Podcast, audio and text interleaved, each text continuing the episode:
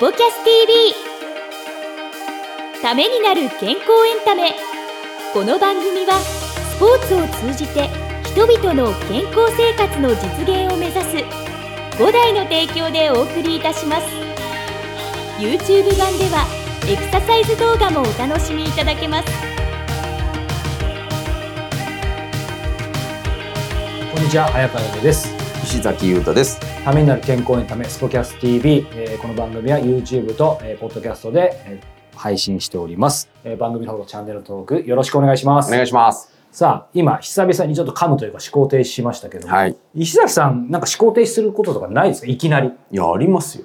ありますあります。そういう時はどどうやってごまかすんですか？思考停止した時。はい、僕なんかは思考停止した時は取材の時もそうですけど思考停止してるじゃないですか、うん。そうですねみたいな感じでちょっとメモを見て、はい。その間に巻き返すみたいな感じですけど、うん。急に振られて聞いてなかった時とかって全然ありますよ。あありますか、うん。でもね、僕ね、降りてくるんですよ。降りてくる？全然話聞いてなかったけど、多分なんか断片的に聞いてるんでしょうね。あ無意識にはね潜在意識はね。聞いてて、はい。なんとかなってる人生っていうか、全然わかんなかったら、あ、すいません、聞いてませんであした。正直 あでもそれ大事ですね。言ったことっちゃう言う全然あります全然あります。でもそれ以前になんか断片的に聞いてて、多分このことだろうなと思って持論を展開すると意外とハマったっていう。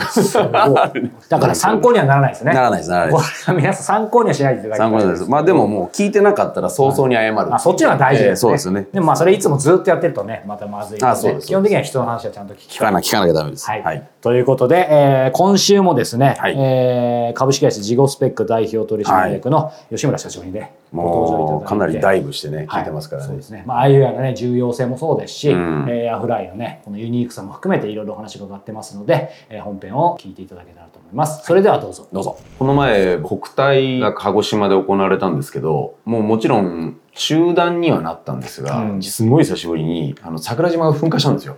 あ、ええ。そうだった。でその時にうん。僕も初めて経験したんですけど、はい。コートの中が火山灰に包まれたんですよ。本当にそんなことあるんだ。あるんですよ。はい。でそれであの鹿児島の方からすると「わあうん久しぶりに出たね」っていうところで「いい経験したね」みたいなこと言われたんですけど、はいはい。鹿児島の洗礼を受けたみたいな感じで喜ばしいみたいなこと言わあ、れたんですけど僕の人は慣れてるわけ慣れてるわけあ、ですそう聞いたことある。な。はいはい。でもあの僕らとしてはいやちょっと待ってよっていうことだったんですけど、うん。でその時にあのちょうどあの練習する時間で選手を練習させてたんですよね。はいでそれで僕は後ろでコーチングをしていたわけなんですけど、うん。そしたらもう選手が「いやもうちょっともう耐えられない」って言って、うん。あの目が痛くてっていうところで。でまだ大会の方からは中止とか中断とかそういった指示がなかったので、い、やこのままやるのかなっていうところでだんだんちょっともう視界が険しくなり始めたところで,、はい。で僕はあのずっとそのスポーツ用のうん。あのサングラスをですね、うん。つけてたわけですよ、はい。これはもう僕マイエアフライが2つあるんですけど。おーすごい。えーまあ、こちらをこうやってしっかりとつけていて、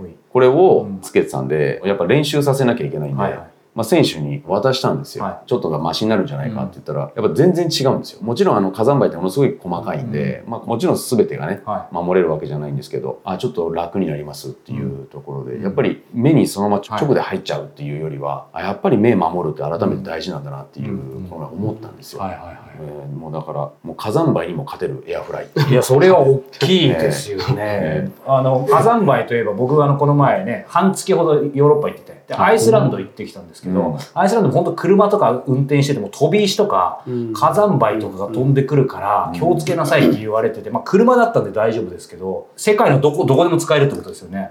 そうですね。はい。これ、まあ、早速ね、まあ、ちょっと吉村さんにはちょっと我慢していただきましたけど、ああいう全体の話していただきつつも、石崎さんぐいぐいね、エアフライの PR もしてくださるんで、回し物じゃないんですけど、やっぱそこは語りたいところだと思うんですけど、いわゆるスポーツサングラスっていうのはもうめちゃくちゃあるわけじゃないですか。エアフライっていうのは他のサングラス、スポーツサングラス、アイウェアと何が違うんでしょうね？簡単に説明させていきますね。鼻当てがはい。最大の特徴ですそね。こですよね。はい。今ちょっと普通のサングラスを持ってくればよかったんですあけど。僕、僕、あスポーツサングラスじゃないですけどね。あ、あ、これでちょっとよろしいですすか。まあそんなに大きくはないですけど、はい鼻当てっていうのは、まあここにすねギュッとはい。ついてるんですけど、普通は必ずついてます。このエアフライっていうのは、それが全くついていないということですね。はついてないってどうやってかけるの？それってよく言われるんですけど、うん。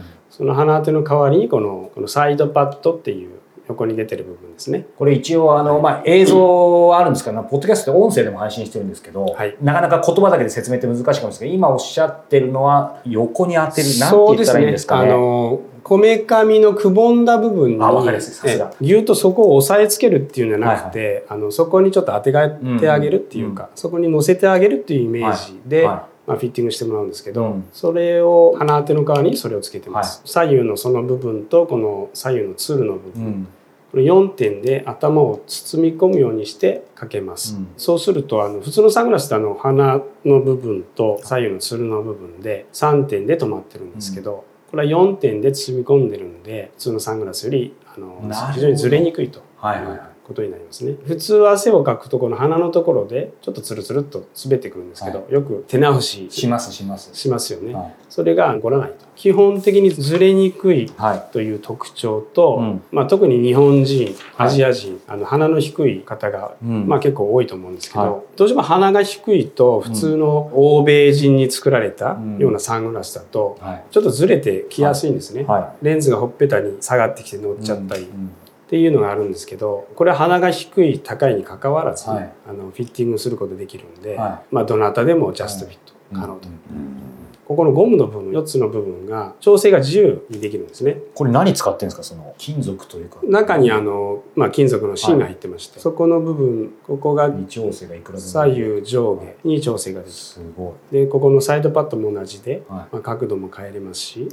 上下左右に調整ができるでまあ大体どなたでもジャストフィットができますよとうんうんいうのが特徴ですね、これなんか鼻当てがないっていうとねまあ確かにいいなとは思って、うん。やっぱ今日のご説明聞くまであの僕もちょっとつけたぐらいですから、うん。ただやっぱりそれでも安定感とかって思ったんですけどむしろ4箇所っていうことでむしろ安定してるってことですよね今の話で言っても。そうですね、うん。3点止めはに1つ加えて4点止めっていうことになってます。これ構想10年っていうことでねあの開発者の人のコメントなんかもありましたけどそもそもその思いついたやっぱきっかけと放送してすぐに作れなかった。なんかそのあたりはやっぱりどんな苦労があって、まあ、これだけプロフェッショナルな話が始まりそうですけど、まああのもともとこういうあのメガネフレーム。はこれあの普通の矯正用のいはい、メガネですね、はい。ここから始まったんですね、はい。これもちょっとニョキッとここ出てると思うんですけど、これも鼻当てがなくて、はい。ここの横に支えてる部分がついてます。で鼻当てもうここの今見てるとこ鼻当てないのが普通に思っちゃいますけど他の当たり前全部ありますあります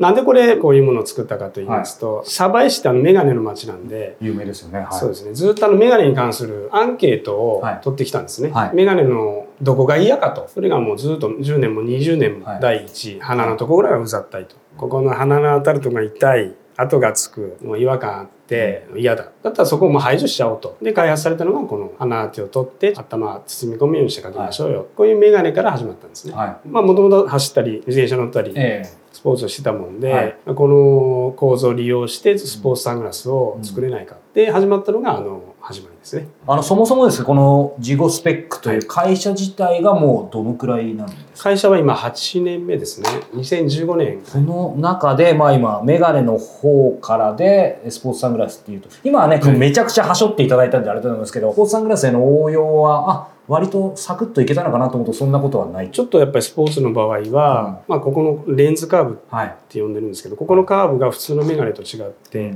どうしても顔を包み込むようにはい。な構造にしなきゃいけないので、うん。構造が変わったことによって、よりフィットさせなきゃいけないっていうので、一番大事な部分ですね。ここの、まあ、サイドパッドというか、はい。ここの位置とか角度とか、そういう、まあ、調整のしやすさ。とか、ね。そうですね、はい。ここの部分の開発がだいぶやっぱり約2年ぐらいかけて。しかもさっきおっしゃってたように、メガネより言うまでもなく動き激しかったり、そうですね。汗かいたりとか、あはい。るわけですよね。すみません、僕も聞きたいことたくさんですけど、石崎さんもさっきメモしたりとかね、いろいろあったんで、多分なんか喋りたいこと、聞きたいことなんかあれば。確かにあのここの部分でうん。眼鏡をかけてる方って外した時にここに跡が残ってるじゃないですか。そうはい。そうするとうん。外したくなかったりもするわけじゃないですか。うん。で嫌だったりとかはい。ねさっきのアンケートでそのみんなが嫌だって言ってたことが絶対変わらなかったわけじゃないですか、うん。メガネ業界の中で。それをあもうじゃあ外しちゃおうって変えたっていうところが今ちょっと僕の中でちょっとしびれたっていうか、確かに。ええ。でみんな買えなかったわけですか。らしかもサバイの人たちが買えなかったものを変えるっていうところでは、これはすごい発想というか行動力っていうか、これでも確かにアンケートを取ったっていうことがまず第一歩だったと思いますけど、誰しもが感じてるけど潜在的なも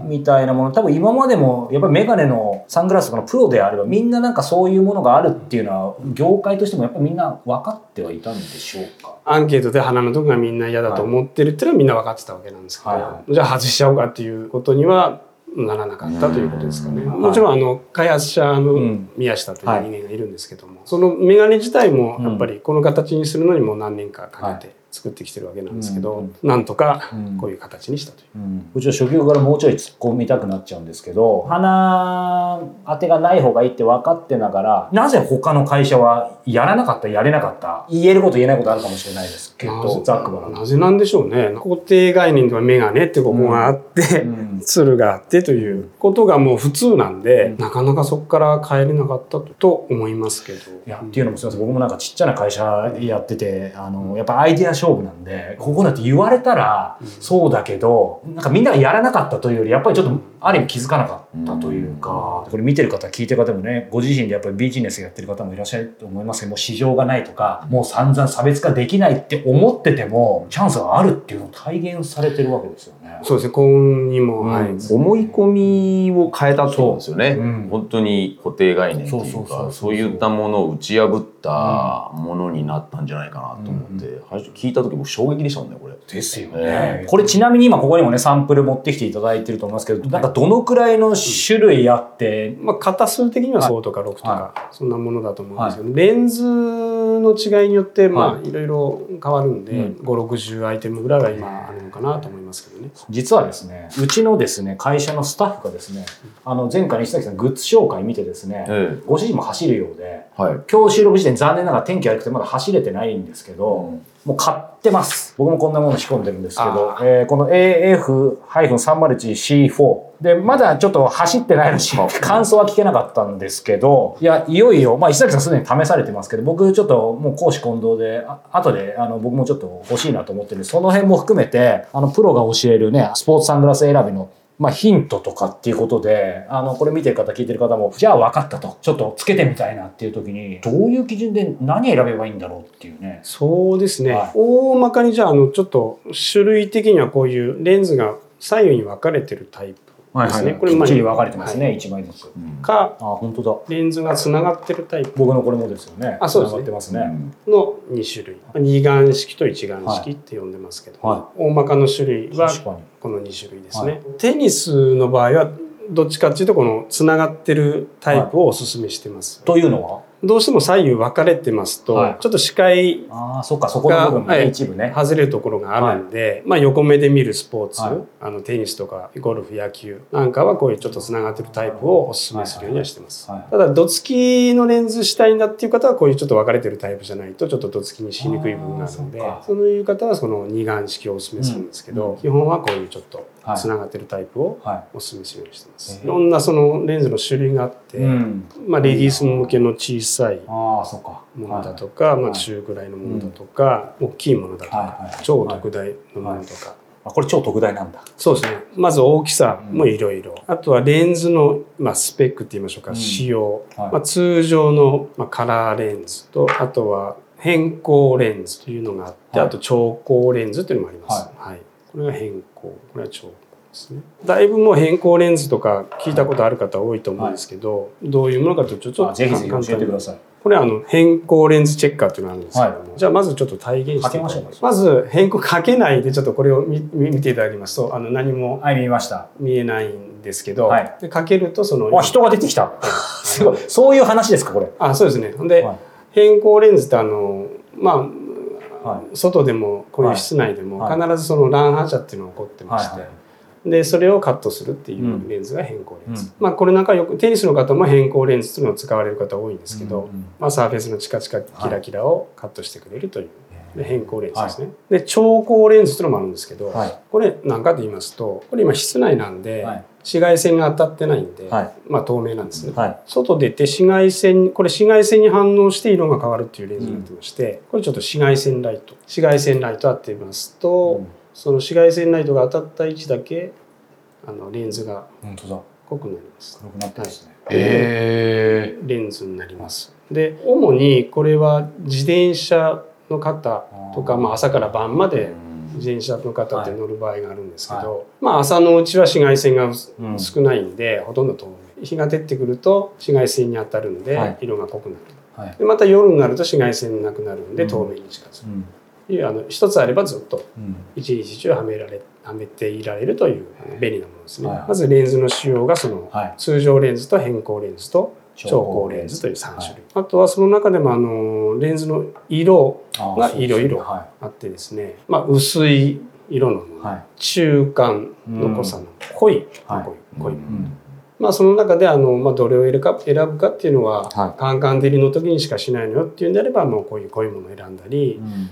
曇りの日でも晴れの日でも使いたいっていうんであれば、うん。こういうちょっと中間色選んだり、はい。まあ、できるだけ目が外からも見えて違和感のないものっていうんであればこういう薄いもの、まあ、そうか。じゃあ、はい。そのレンズの種類はやっぱり結構用途そうですね。で、まあ、色も、まあ、多少用途芯もあると思いますけどは割とその自分の好みというかそうですね。なんかその辺の掛け算でいろんなことができそう、テニスなんかでボールが見やすいはいレンズの色っていうのもいろいろなんか、うん。あのありまして、まあ、ブルーピンクという色なんですけどこのレンズの色は、まあ、ボール黄色いボールが見やすいっていう色はい。それは僕のブルーそれもよく似た色ですね。似た色あのこれも黄色いボール見やすい色です、実際僕もこれつけてて本当にボール見やすいですね。あそうなんだ、うん、ですんでこれが二眼式ですかね、はいでこれがあのもう一つがあの一眼式って全部のフレームっていうところでは、僕は結構しっかり毎日プレイされる方は一眼式の方がいいんじゃないかなって、まあこの辺が気にならなければ、まあ、人それぞれですいやほら修行するのが好きだから二眼にしてんのかなと思ったんですけどそんなことない常に負荷かけてるみたいな。全然負荷負荷いらないですよ、いやいええ。もうでも全然クリアに見えますし、うん。あと本当曇らないですね、うん。うんああそれも大きいですね。すごい大きいと思いますよ、うん。まあ、それは個人差あるのかもしれないですけどね、さあエンディングですが、石崎さんね本編でももう話あったかもしれないですけど羨ましいですね。目はいいんですね。目は良かったって言った方がでもいいかもしれないかな。今も裸眼ですよね。裸眼ですね、でも視力はは落ちている確実に。健康診断での視力検査では一番ちっちゃいやつあるじゃないですか、うん。もうこんなのあるじゃないですか、いはいはいはいはい、えーあんなのはもう正か勘で言直ってるみたいな。勘で言ってますね。あそこそこは勘で言ってる。勘でさっきのオープニング行くと正直見えませんって言わないとダメじゃないですか、ダメなんですよ。で、全然ダメで、分かりませんって言わなきゃいけないんですけど、あのー負けず嫌い？違うか。負けず嫌いしちゃって、もうね、ゲームだと思っちゃってて。なるほど、ええ。で当たっちゃう時もありますよね。当たっちゃうから、はい。あそこも降りてきてるまさに。降りてきちゃう時あるんですよ。ですんで、さすがだなと思ったら看護師さんが、はい。去年と見比べて、明らかに良くなってるんで、あ良くなってるんですけど、は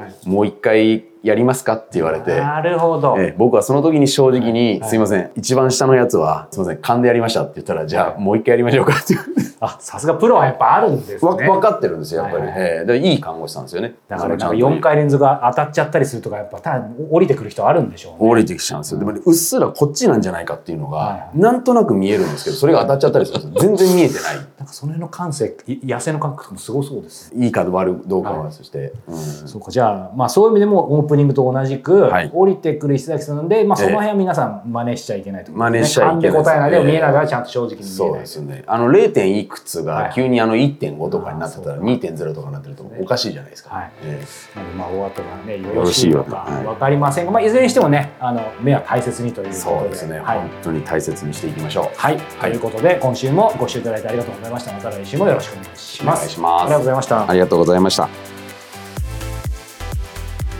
この番組は提供5大グループプロデュースキクタスでお届けいたしました。